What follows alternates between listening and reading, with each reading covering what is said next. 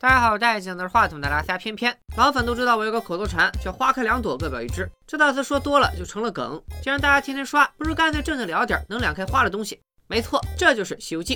当然，《西游记》本体和衍生品太多了，今天咱们先整个开胃小菜，带大家重温一部由西游改编而来的具有里程碑意义的国产动画电影《大圣归来》。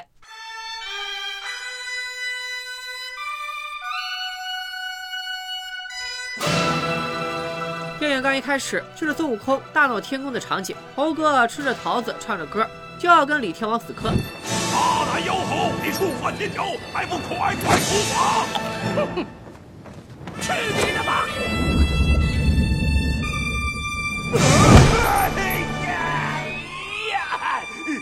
快快抓住他！跟所有版本的大闹天宫一样，巨灵神光速白给。三太子枪出如龙，但猴哥表示未能破甲。四大天王基力开大，猴哥也不过 HP 减一。二郎神和孙悟空变化斗法，大悟空逆主席大师小智上身，食物链克制根本不存在。眼见天兵天将都不是对手，李天王只能敲之寂寂，手里宝塔落地，掉在了杭州西湖岸边。从此许仙没了老婆。在一个没有太上老君和金刚圈的宇宙里，孙悟空已经无人可挡，马上就能通关南天门。可关底还有大 boss 如来佛祖，佛祖带着金色炫彩皮肤不请自来，一发大招入魂，猴哥喜提五百年有期徒刑。大圣归来的故事就讲到这里，咱们下期再见。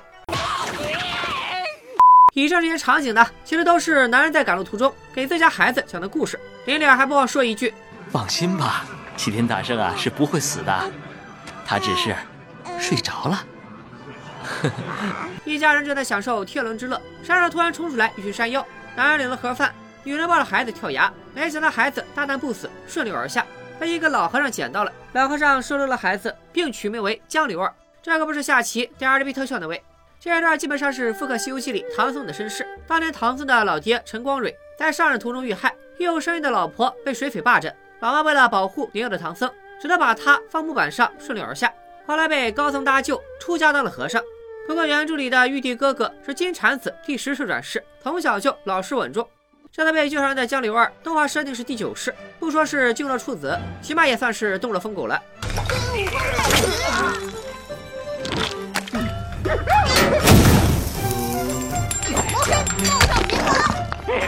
玉帝老儿全了这一棒。作为悟空哥哥的独唯，江流儿在街上各种胡作非为，还喊着要学习武艺打山妖。老和尚正好记住嘴遁，让江流儿迷途知返。一老一少两个和尚进入化缘，突然城外鼓声大作，原来是山妖又来攻城了。刚攀一本的人族步兵根本不是这群长脚蛤蟆怪的对手，三两下城墙就被攻破。山妖们冲进城，立马开始捕捉童男童女，没一会儿功夫就抓了四十多人。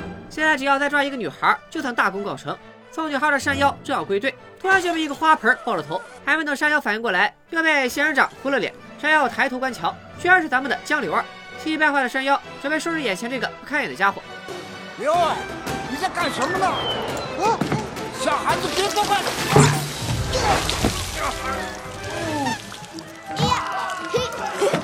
江流儿救下了女孩，却也惹怒了山妖。全城的蛤蟆怪都开始围捕江流儿。一路上，江流儿展现了极强的跑酷天赋。如果说他的丛林滑跃已经达到阿凡达水准，那看似体术高超的山妖们，基本就是汤姆猫的水平。江流儿带着女孩各种化险为夷。还顺便看了一首山妖的粉红比基尼，这一段很可能借鉴了欧美动画《丁丁历险记》。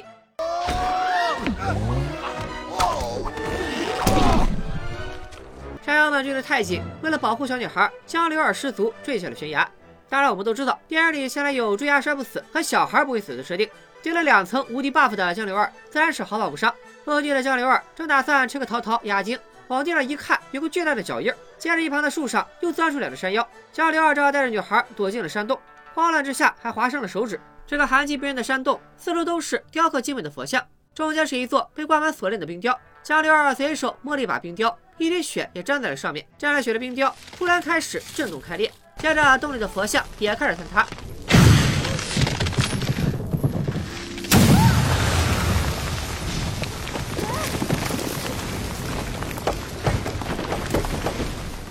一阵烟尘之后，此时山妖们已经冲进了洞口。就在青云发之际，废墟突然动了。没错，咱们的猴哥出来了。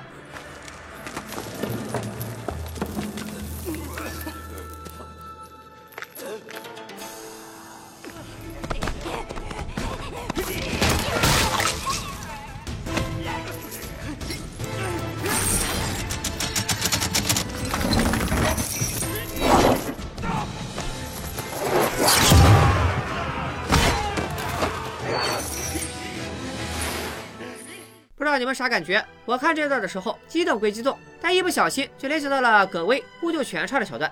杀疯了的猴哥三下五除二放倒了所有山妖，转头过来要打江流儿，但看到是两个人畜无害的小孩，也就停手走出了洞口。重获自由的猴哥当即 cos 人猿泰山，来了一段高空版穿林海跨平原，刚要青龙霄汉呜呼起飞，可手上的锁链金光一闪，人猿泰山瞬间变成了一组空军，咔一下就栽到了地上。原来在这个世界的如来不仅冰封了猴哥的肉身，还收他手中仙法封印了他的神力。孙悟空折腾半天都拆不掉铁锁，只能气急败坏的对着身后的佛像骂街。哼如来老儿，俺被你困了五百年，还不够吗？你别忘了，俺可是齐天大圣啊！这话刚好被江流儿听到了，他没想到眼前这个大长脸就是自己的爱豆，摇身一变成了猴哥的跟屁虫。齐天大圣孙悟空，身如玄铁，火眼金睛，长生不老，还有七十二变。一个筋斗云啊，就是十万八千里。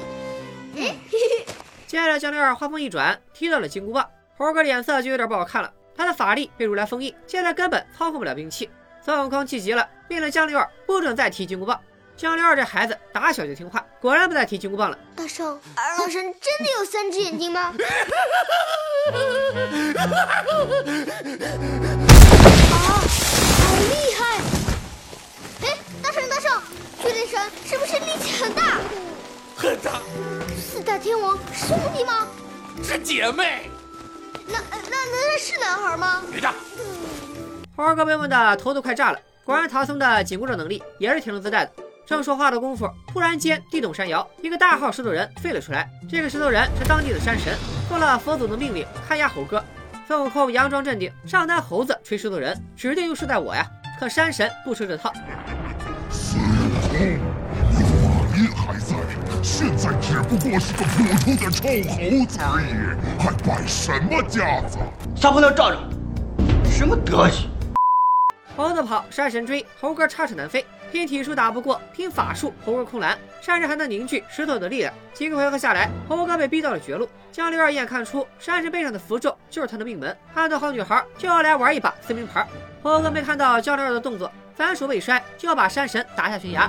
结果山神速速拽住了猴哥的铁链，但跟猴哥还有背上的江流儿同归于尽。江流儿一把扯掉了山神的符咒，山神当即散了元神，变成一堆碎石，和江流儿一起坠下山崖。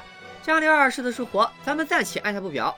挨了揍的山妖回到大本营，给妖王啊不是放错图了，给妖王复命。妖王马上意识到一定是孙悟空回来了，不过妖王并不害怕，而是把手下的两个山妖幻化成人形，准备搞个大新闻。说回悟空这边，如前文书所言，挂着双重无敌 buff 的江流儿坠崖之后根本不可能死，猴哥把两个小孩一起救走，这会儿正找了块大石头，在研究怎么才能拆掉手上的镣铐。江流儿自己跑进了旁边的破庙里，结果打扫香的时候，台上的佛像居然活了。江流儿还以为是佛祖显灵，赶紧去找猴哥报告。结果这佛祖是八戒变的。按照原著来说，八戒这会儿应该叫猪刚烈，不过这名字听着定疼，咱们还是以八戒相称好了。江流儿告诉他，眼前这位就是齐天大圣。八戒不仅不信，还要跟猴哥过两招。可瘦死的猴子比猪凶，八戒被秒出了回忆杀。在一段天上掉下个猪八戒同款猪了投胎以后，我们才知道片头被大圣干趴的大胡子不是李天王，而是天蓬元帅。这里我插句题外话：大圣归来背靠西游题材，本身对故事做了大量解构，比如前面提到的封印孙悟空的冰冻结界，江流儿与唐三藏的关系，也比如压制五行山的符咒被安排到了山神身上。这些重构的点其实处理的都还算顺滑。我个人唯一不太喜欢的就是把天蓬元帅和李天王丢到一块儿。虽然不影响剧情，但确实有点突兀。主角团这就算凑齐了。接下来他们一路向北，哼着小曲儿插个打魂，顺便在应酬界交手了眼线版小白龙。很快，一行三人到了一家旅店，不过这家可不是一般的旅店，他们就是妖帮手下的山妖，幻化成人形以后，专门伏击火哥他们用的。老板娘看人来了，马上迎了上去。欢迎啊！八戒径直冲进屋里找厕所，也顾不上眼前是水缸还是马桶，立马上去一泻千里。给躲在缸里的男山妖做了个懒羊羊痛快发型。两只山妖对一行三人极其殷勤，又管吃又包住。不会变妖的八戒和完全没有法术的江流儿看不出其中的问题，基本是该吃吃该喝喝。可猴哥总觉得哪里不对，但也只是暗中观察。到了晚上，八戒单中匹马溜出来找吃的，正要大快朵颐的时候。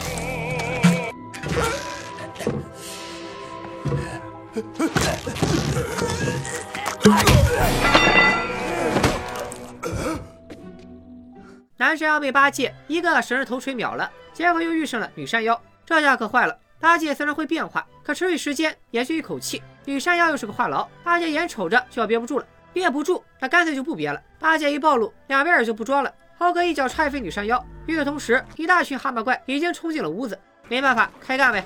猴哥抵挡住山妖的进攻，江流儿在回屋抱起女孩逃命。最后在八戒的误打误撞之下，江流儿带着女孩逃出了旅店。猴哥突然元神爆发，一个暴气弹开所有山妖，以最快的速度跳到了一旁的船上。但山妖的追击不仅没停，居然还进化了。猴哥一看不行，抄起一根竹竿，强忍着封印的疼痛冲了上去。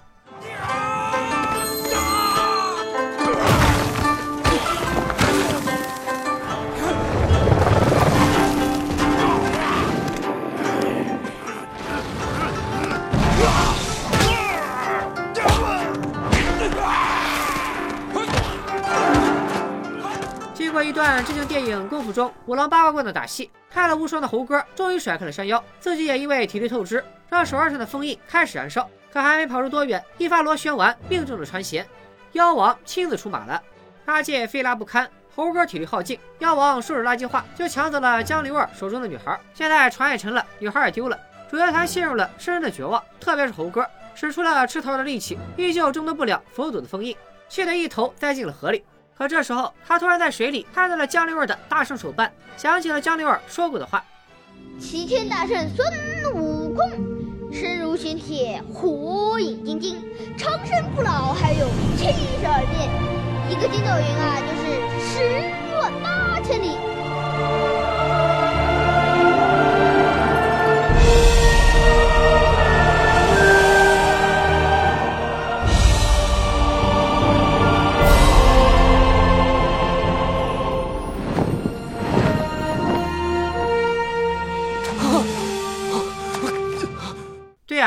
是齐天大圣，怎么能向一群虫豸低头？杀了儿童爸爸的猴哥立马重整旗鼓，跟八戒一起杀奔妖王洞府。花开两朵各表一枝，江流儿见大圣没了斗志，便一个人跟踪群山的山妖，跑进了妖怪的洞府。此时妖王凑够了四十八个童男女，正在洋洋得意。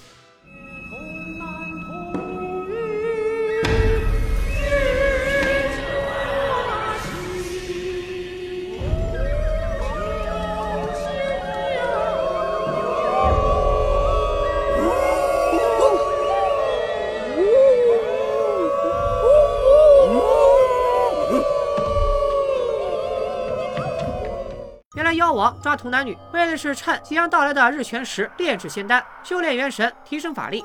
可一动的妖怪光顾着唱阴间小曲，都没注意到江流儿已经混进了洞府。不过他毕竟是肉体凡胎，最后还是惊动了山妖。而好巧不巧，自己躲避山妖的时候，又卡进了玉璧成剑的洞府地板上。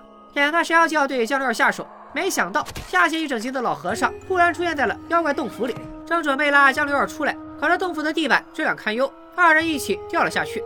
慌乱之中，江流和老和尚随手乱抓，一把攀住装童男女的木笼，强大的惯性不仅打翻了妖王的炼丹炉，给妖王套了一手镣铐，也把两个人生生甩出了洞外。到手的鸭子要飞，妖王闪现疾跑，带阿尔法突袭，抓住江流儿，逼问猴哥的下落。可说实话，江流儿其实也不知道。妖王怒从心头起，恶向胆边生，一把就要掐死江流儿。就在这个时候。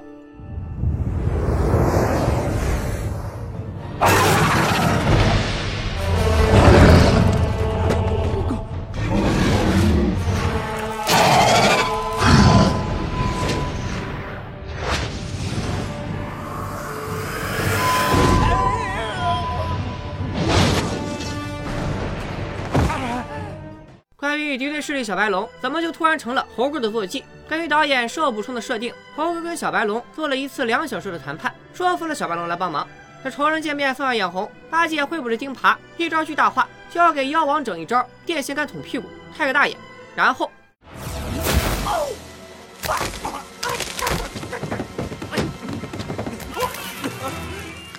关键时刻还得看猴哥，猴哥抡着板砖往上冲。妖王也绰号螺旋丸迎战，可惜他的丸子被猴哥板砖干飞。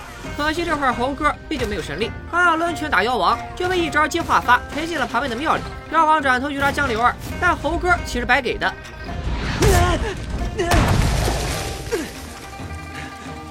不要靠近他们！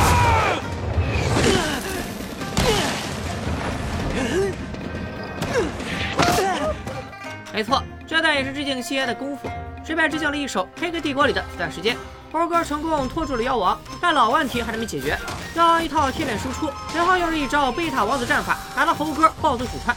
猴哥反手突破极限，打倒妖王，二人再度扭打在一起。关键时刻，妖王一发螺旋丸，打断了山上的木架，平台架子上的炼丹炉做起了布朗运动。猴哥趁机抱住了妖王，随着架子倒塌，即将变身的妖王坠入山崖，战斗暂且告一段落。他一看进度条还有十五分钟。果然，随着日全食到来，突然开始地动山摇，坠崖的妖王终于现出真身，化身一只脑袋形似十二指肠勾线虫的混沌。《左传》《庄子》《神异经》等古籍里对混沌的描述都不一样。《山海经》里的混沌又叫地红，其状如黄囊，赤如丹火，六足四翼，混沌无面目。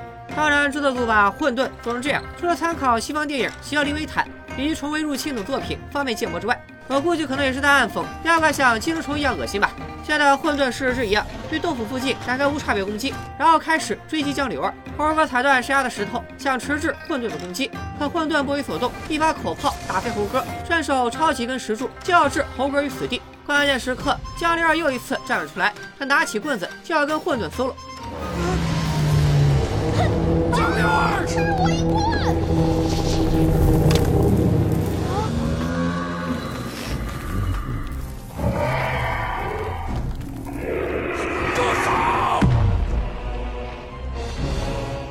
猴哥心里一急，再度爆气，震碎了石柱，翻山越岭想要营救江流儿，可最后还是慢了一步。江流儿被混沌一掌拍进了山里。猴哥想从碎石堆里挖人，但此时的江流儿已经没了反应。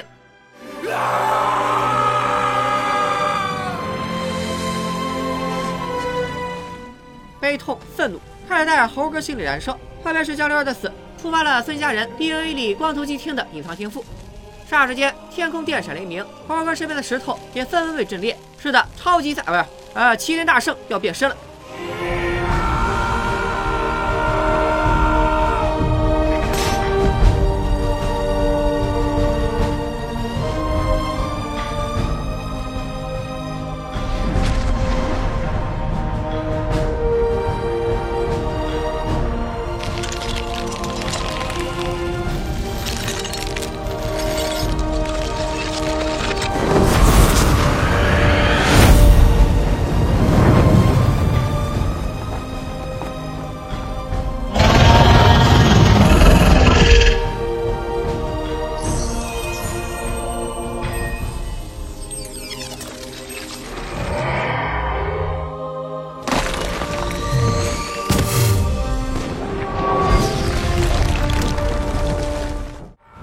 神力的麒麟大圣心里怀着无尽的愤怒，几乎这一招就秒杀了混沌。伴随着金光下大圣的背影，大圣归来也就落下了帷幕。大圣，片尾彩蛋暗示江流儿似乎没有死，可我们等了整整六年，也没有等来这部电影的续集。以现在的角度来看，大圣归来算不上特别优秀，剧情简单，打戏掉帧，文戏有硬伤，高潮戏份的结束过于仓促。高警长说要致敬彩蛋，第一警长讲是有荣巩之嫌。自从电影上映之后，关于电影是否抄袭或者是否是烂片的争论就从来没有停过。但在我看来，《大圣归来》最大的意义不全在电影本身。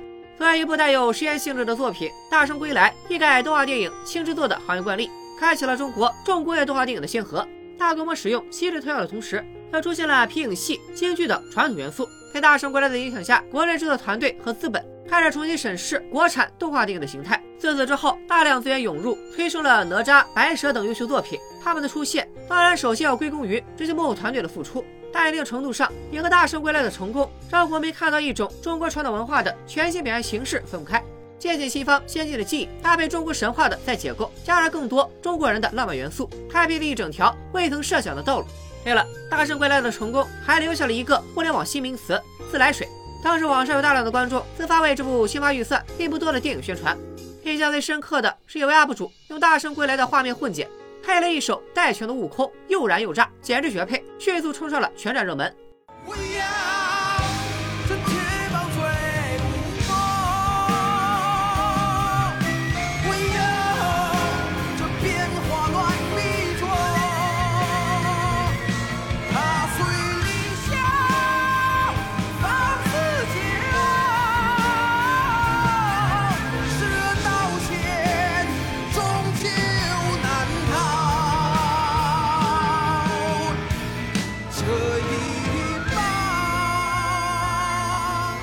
让你灰飞烟灭